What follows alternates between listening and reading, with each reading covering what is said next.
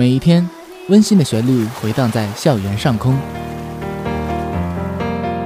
这里是辽宁，这里是辽宁科技，这里是辽宁科技大学广播电台科大之声。科大之声，科大之声。There is the broadcasting station of University of Science and Technology, 辽宁。因为用心，所以动听。FM 七十五点五兆赫，科大之声。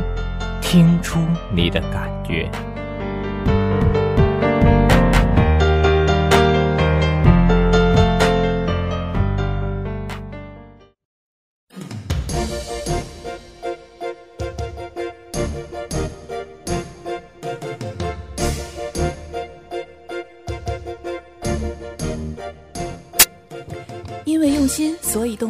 现在是二零一八年四月十日十七点二十分，欢迎收听正在为您直播的《走遍天下》，我是主播王子飞，我是主播孙广旭。欢迎大家在喜马拉雅 FM 中或者苹果播客中搜索“辽宁科技大学科大之声”，订阅我们，随时收听我们的广播内容。辽宁科技大学举行二零一八年全面从严治党工作会议。近日，辽宁科技大学二零一八年全面从严治党工作会议在校部二二零会议室召开，校领导、全体中层干部参加会议。会议有三项内容：书面传达十九届中央纪委二次全会和省市纪委十二届三次全会精神，以及教育部二零一八年教育系统全面从严治党工作视频会议、二零一八年全省教育系统全面从严治党工作会议精神，对二零一七年学校党风廉政建设和反腐败工作进行总结。就如何贯彻落实中央和省市纪委全会精神，以及全国全省教育系统全面从严治党工作会议精神，深入推进学校全面从严治党、党风廉政建设和反腐败工作进行部署。二零一七年，校纪委在校党委和上级纪委的领导下，认真贯彻落实中央和省委、省纪委以及省委高校工委、省纪委驻省教育厅纪检组关于党风廉政建设工作的部署要求。紧紧围绕学校中心工作，扎实开展党风廉政建设和反腐败工作，为学校各项事业科学发展、持续发展、和谐和谐发展提供了有力的政治保证。二零一七年，学校党风廉政建设和反腐败工作得到了省纪委和省纪委驻省教育厅纪检组的充分肯定。总结起来，可以归纳为以下七个方面：即全面落实了党风廉政建设责任制，扎实的开展党风廉政建设、反腐倡廉教育，加大了对重点领域和重点部位的监管力度，有效地运用监督执纪四种形态，认真地做好来信来访的核查工作，完成了省委巡视组交办的各项工作任务，加强了纪检监察队伍自身建设。二零一八年学校党风廉政建设工作总体要求是：以习近平新时代中国特色社会主义思想为指导，全面贯彻落实党的十九大精神，按照中央纪委和省市纪委以及省纪委驻省教育厅纪检组的部署和要求，围绕学校中心工作，落实全面从严治党要求，加强纪律建设，强化监督执纪问责，有效运用监督执纪四种形态，持之以恒正风肃纪，推进进学校全面从严治党向基层延伸、向纵深发展，营造风清气正的教书育人环境和良好政治生态，推动学校各项事业科学发展。二零一八年党风廉政建设和反腐败工作主要任务是：一要认真学习贯彻党的十九大精神，切实增强全面从严治党责任感和使命感；二要加强纪律建设，切实把纪律和规矩挺在前面；三要建立健全责任落实体系。推动党风廉政建设主体责任落到实处。四要加强廉洁教育，拒腐防变思想道德防线。五要持之以恒，纠正四风，保持作风建设常态化。六要深化惩罚体系建设，扎实推进廉洁风险防控工作。七要高度重视信访工作，严肃查处违纪违法行为。八要聚焦省委巡视组反馈的问题和意见，切实做好整改落实工作。九要加强队伍建设，提高纪检监察干部履职的能力和水平。会议就如何贯彻落实中央和省市纪委全会精神，以及全国全省教育系统全面从严治党工作会议精神，深入推进学校全面从严治党、党风廉政建设和反腐败工作，提出四点要求：一要深刻领会、准确把握十九届中央纪委二次全会精神，特别是习近平总书记重要讲话精神，提高政治站位，增强政治自觉。深刻领会总书记讲话精神，要把握五个方面的重点内容和深刻要义，即把握重整行装再出发的内涵要求，把握全面从严治党是统揽四个伟大的根本保证这个重要论断，把握全面从严治党一刻不能松。必须保持持之以恒、毫不动摇的战略定力，把握全面从严治党必须坚持和加强党的全面领导的根本要求，把握全面从严治党的重要经验和重点任务。二要深入分析、清醒研判学校全面从严治党面临的形势，切实增强做好党风廉政建设和反腐败工作的自觉性、坚定性。必须以习近平新时代中国特色社会主义思想为指导，强化问题导向，采取有力措施，坚决加以整改，坚定不移全面从严治党，一以贯之正风肃纪反腐，持之以恒推动全面从严治党向纵深发展。三要不忘初心，牢记使命。以永远在路上的执着，坚定不移地把学校全面从严治党、党风廉政建设和反腐败工作引向深入。要从以下五个方面入手，做好今年的工作。要始终坚持把党的政治建设摆在首位，要深入落实中央八项规定精神，要全面加强党的纪律建设，要巩固发展反腐败斗争压倒性态势，要加强纪检监察干部队伍的建设。二零一八年是贯彻党的十九大精神的开局之年，是改革开放四十周年，是决胜全面建成小康社会、实施“十三五”规划承上启下的关键一年，是教育系统党建质量年、实施奋进之笔进取之年，也是学校实施“十三五”发展规划承上启下的关键之年。全校各级党组织要以习近平新时代中国特色社会主义思想为指导，全面贯彻落实党的十九大战略部署。坚持党要管党，全面从严治党，以党的政治建设为统领，全面推进党的各项建设，持之以恒正风肃纪，深入推进反腐败工作，营造风清气正的教书育人环境和良好的政治生态，为学校各项事业发展提供坚强保证。四要把握全面从严治党工作基本要求，落实管党治党政治责任。管党治党根子在党委，关键靠担当。从这次省委第五巡视组巡视学校发现的问题看，有些基层党组织管党治党责任弱化，压力传导不到位，海面上九级风浪，海底下却纹丝不动现象仍然存在。各中层单位党组织要增强政治意识、忧患意识、问题意识，强化政治责任担当，切实做到真管真严、敢管敢严。常管常严，要提高政治站位，要层层压实责任，要加强制度建设，要认真落实巡视整改责任，要强化问责追责。会议最后指出，全面从严治党永远在路上，让我们高举习近平新时代中国特色社会主义思想伟大旗帜，更加紧密地团结在以习近平同志为核心的党中央周围，不忘初心，牢记使命，埋头苦干，锐意进取，立足新时代，展现新作为。不断推动管党治党、全面从严治党取得新成效，为奋力开创学校各项事业发展新局面提供坚强的政治保证。好了，今天的校园新闻栏目到这里就全部结束了。一小段音乐过后，欢迎收听接下来的节目。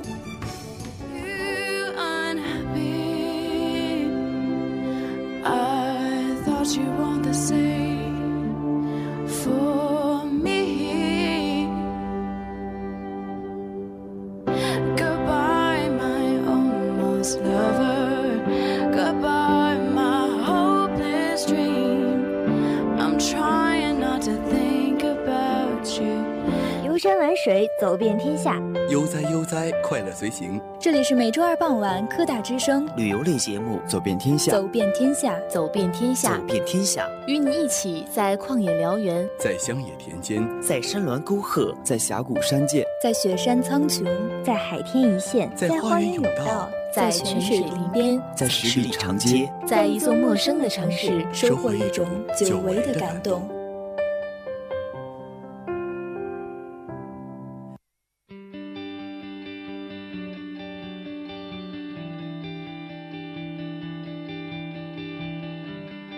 像风一样吹来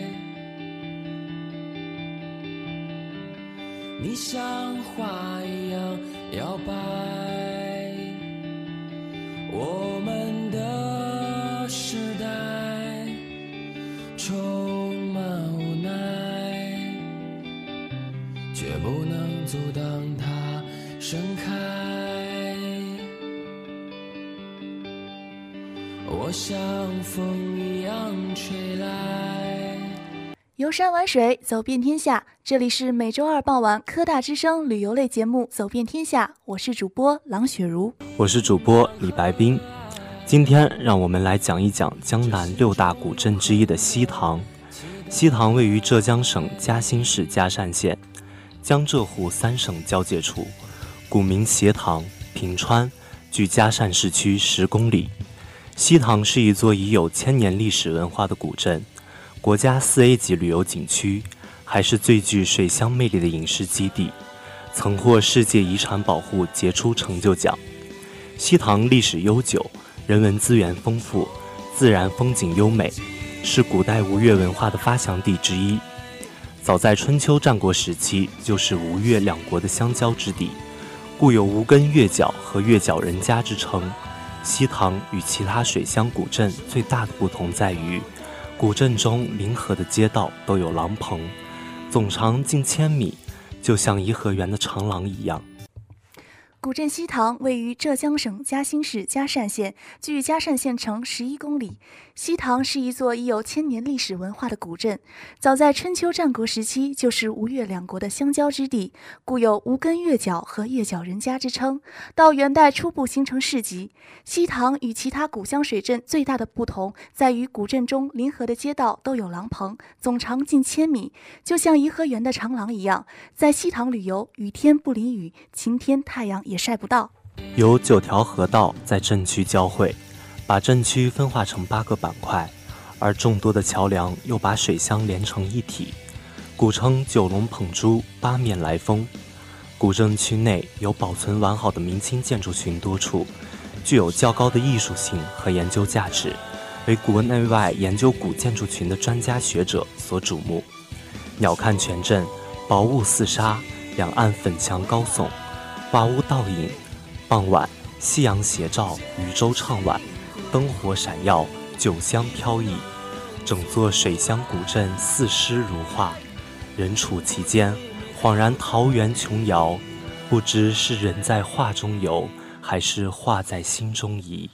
古镇西塘占地面积一平方公里，古镇区九条河道纵横交织，将古镇分为八个区块，在其中有二十七座古桥将市镇连通。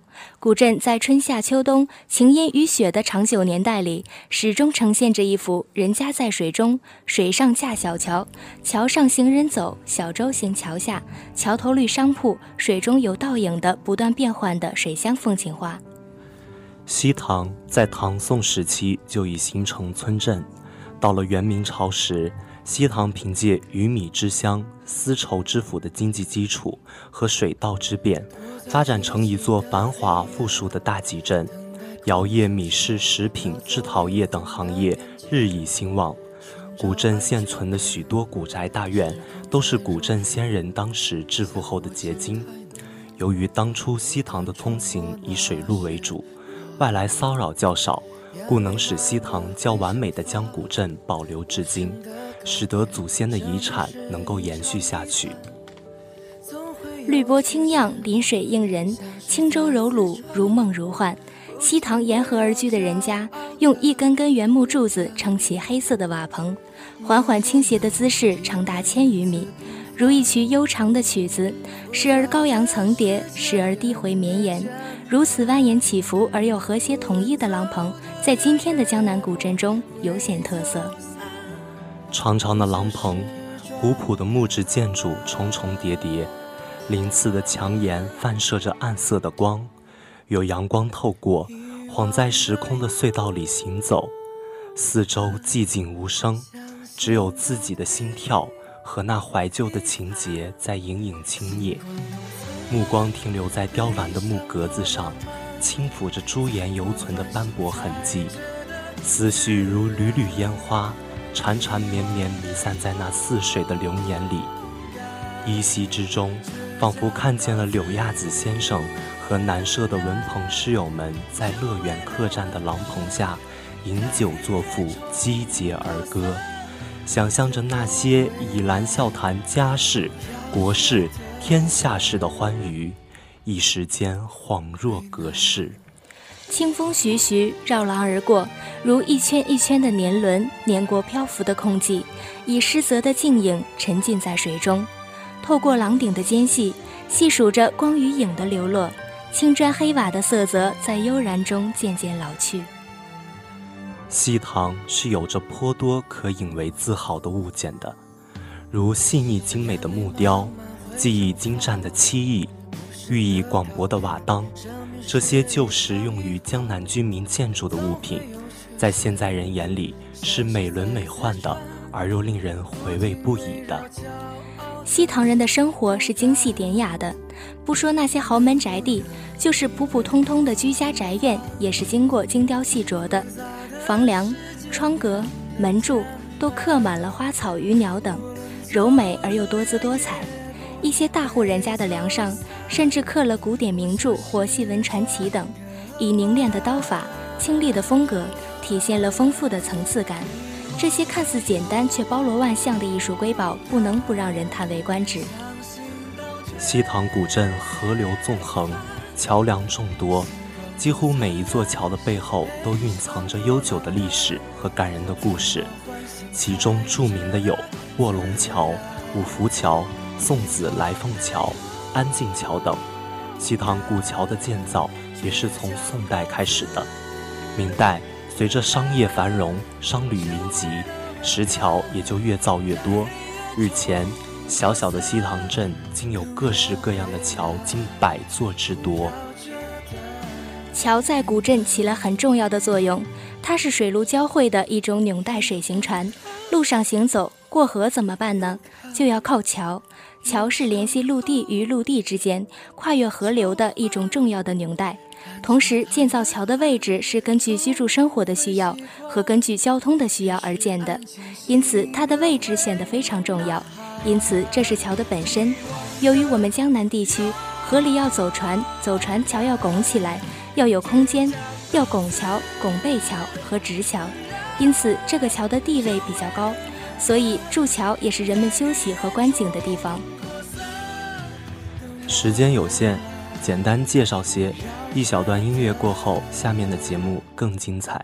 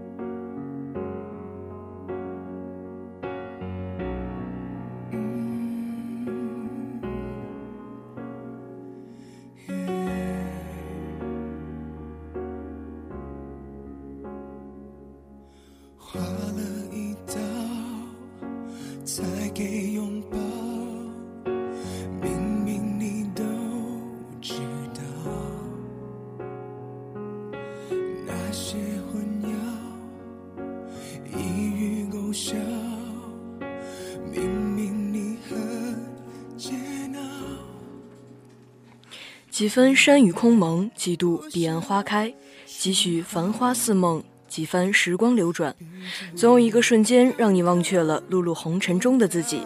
大家好，我是主播李明一。有一种景点无关春夏秋冬，无关白天夜晚，每天都是人山人海，游客爆满。这种地方叫中国的古城，江南水乡小镇西塘亦是如此。白墙灰瓦，石拱小桥，楼台亭榭，大红灯笼挂长廊。西塘，一个位于江浙沪三省交界处的浙江省嘉善县中国历史文化古镇。古往今来，太多的文人墨客穷尽美好，把西塘来描绘。想去西塘是大约九年前的夏天，小伙伴儿去玩，顺便发了照片给我。他们去的那两天，正巧下着细雨。白蒙蒙的雾气，淅淅沥沥的雨滴，旧旧的老房子，空荡荡的长廊，夜晚多彩的许愿灯随河流渐渐飘远，还有他们洋溢着青春的脸被记录在照片上，这一切都美极了。我特别记得其中一张照片是站在某一座桥上拍的，两侧的房屋墙面看起来墨白墨白的，白蒙蒙的雾气笼罩着河面和远处，天空下着蒙蒙细雨。这么多年后到达的时候，没有下雨，没有雾气，是个阳光四射的冬日的大晴天。本来还想，如果下雨会各种不方便。逛了一天后，才发现古镇还是烟雨飘渺的时候来才有感觉。期待下一次到达的时候会飘起小雨吧。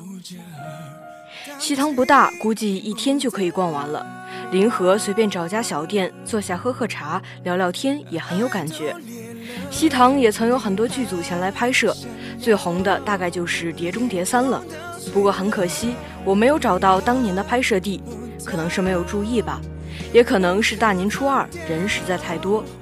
我的西塘之旅是从一条弄堂开始的，当时从旧旧的民居走入西塘的某个小检票口，随后就走进了这条好似时光长廊的小弄堂。古镇里有一条十分出名的弄堂，叫做石皮弄。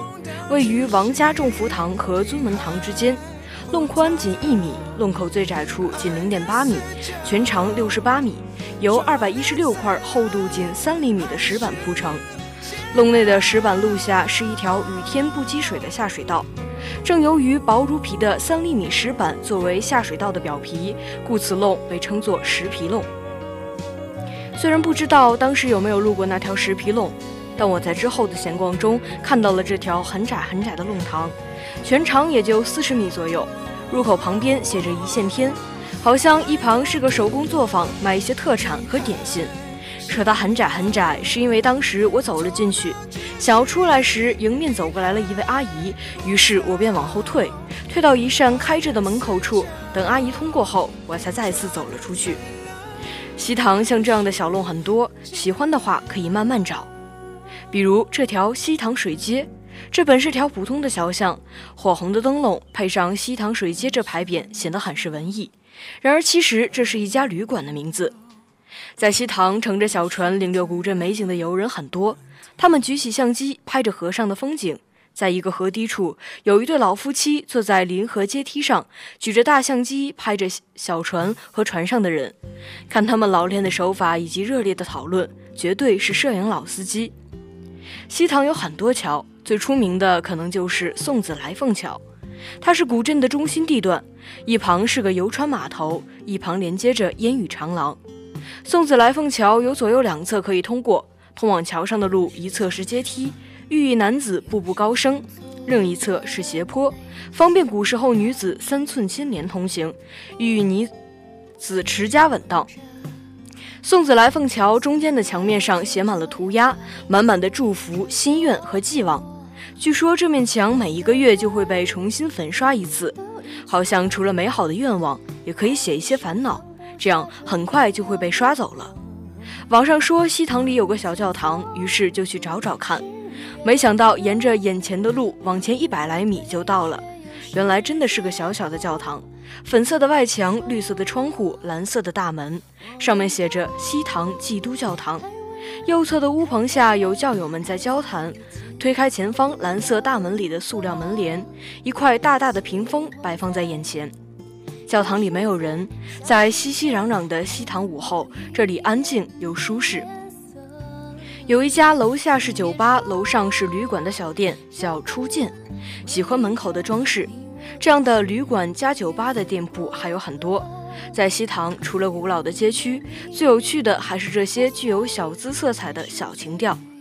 有人说古镇被这些外来文化给侵占了，但是偶尔也会觉得，如果没有这些点缀，古镇只是一个古镇，会不会又会觉得少了点什么呢？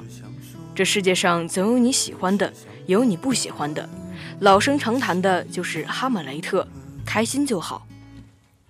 梦着，梦着醒了，就这样反复着蹉跎。两个人兜一圈，还是放不下这份诱惑。往前走是缘由，却又是借口，你说我们都太温柔、太贪婪、太在意，今后要如何？希望在这世界消失前，还能留一点点颜色，请别说。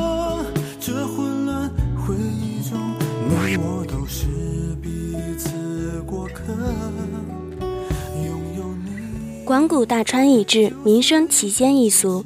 百里不同风，千里不同俗。这里是走遍天下异域风俗，我是主播朱晓彤，与你一起走进不同的民俗和生活，领略不同的风情与文化。我是主播苏阳。西塘，一个生活着的千年古镇，这里有着原汁原味的江南水乡风情和浓浓的生活气息，原真性的保存了西塘人的生活脉络。田歌又称吴地歌曲、子夜歌，是民间流传下来的农村民歌。至今仍传唱于江浙沪毗邻地区，是太湖流域水乡农村生活的历史写照。田歌是中国地方宝贵的文音乐文化遗产，其旋律特征一是自由，因为西塘地处水乡平原，河网交错，船行水上对酒当歌，抒意情怀；二是清亮，优美而不失挺拔，歌词内容多反映民民间故事、农事活动，如洛阳歌、放鸭歌、送粮。尤其值得一提的是，由西塘田歌改编的原创音乐剧《五姑娘》，在第七届中国艺术节上荣获文华奖。越剧是中国地方戏曲艺术之一，在西塘有着众多的兴趣爱好者，他们汇聚一起，成立了西塘越剧协会，其中大多是其中大多是老年人，学越剧、唱越剧、演越剧，不仅陶冶情操，而且丰富了他们的业余生活。每逢节日或者庙会或者旅游节等喜庆日子时，他们都会用越剧来助兴。不仅不仅表演越剧名剧，而且还创作富有时代气息的新越剧。现代著名剧作家顾惜东先生便是西塘人，他的代他的代表作越剧《五姑娘》《舞女拜寿》《汉宫苑》《陆游与唐婉》深受人们喜爱。每个地方都会有一个自己的保护神。在西塘百姓的心目中，七老爷就是他们敬仰的守护神。每年的农历四月初三，也就是七老爷生日的时候，当地老百姓会有隆重的庆祝仪式。庙会把七老爷的神像抬出庙门，从晚上十一时许出发，经过既定的路线走，每到一处都会迎来很热烈的欢迎。一路上旌旗飘飘，锣鼓震天，丝竹悠扬，浩浩荡荡。直到第二天下午才会到庙中安歇，于是开始演戏，连演三天。庙会期间还有跑马戏、荡湖船、踏白船等民间文艺活动。从农历四月初二的晚上开始，陆陆续续的香客从四面八方赶过来，有些是为了赶烧头香，有些则是通宵达旦的念经、求神拜佛，祈求岁岁平安。晚上在庙内还有香客自组的社区表演。初会定于农历四月初三清早。初会时所抬的七老爷是他的做工。出巡前，所有的寿带、轿班斗、轿班都守候在暖阁。时间一到，即由四名寿带抢出的暖阁。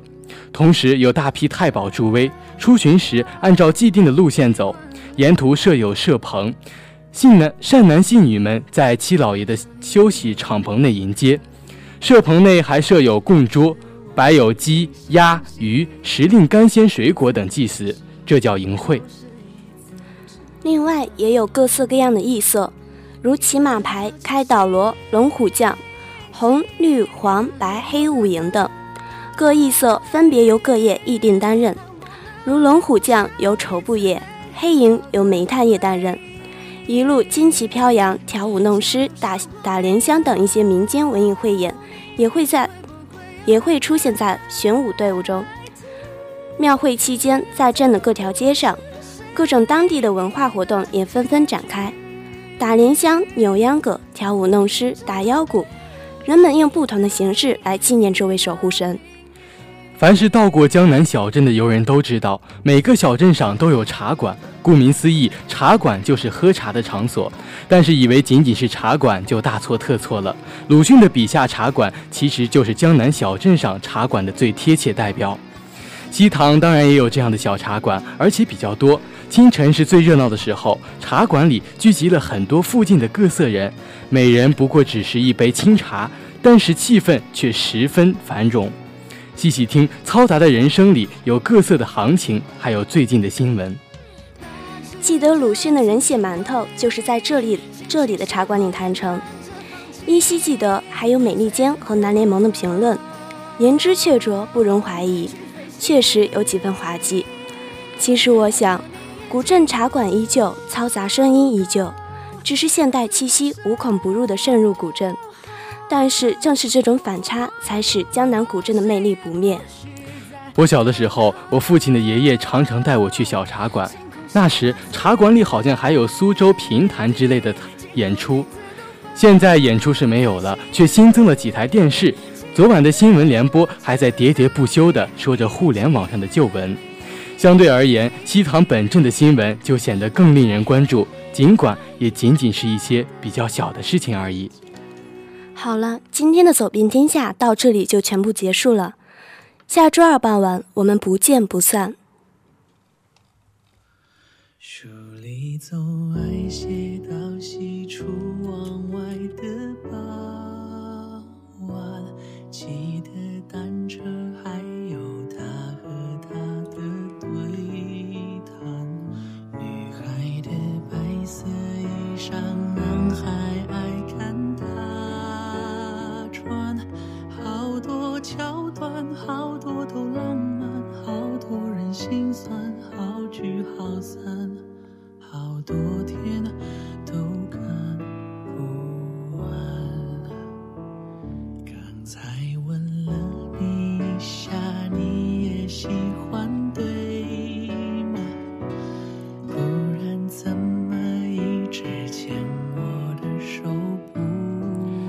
本期节目由主播朱晓彤、李白冰、李明一、孙广旭、王子飞、郎雪茹、苏阳，编导杨杨荣仪、王子飞、孙广旭共同为大家奉上。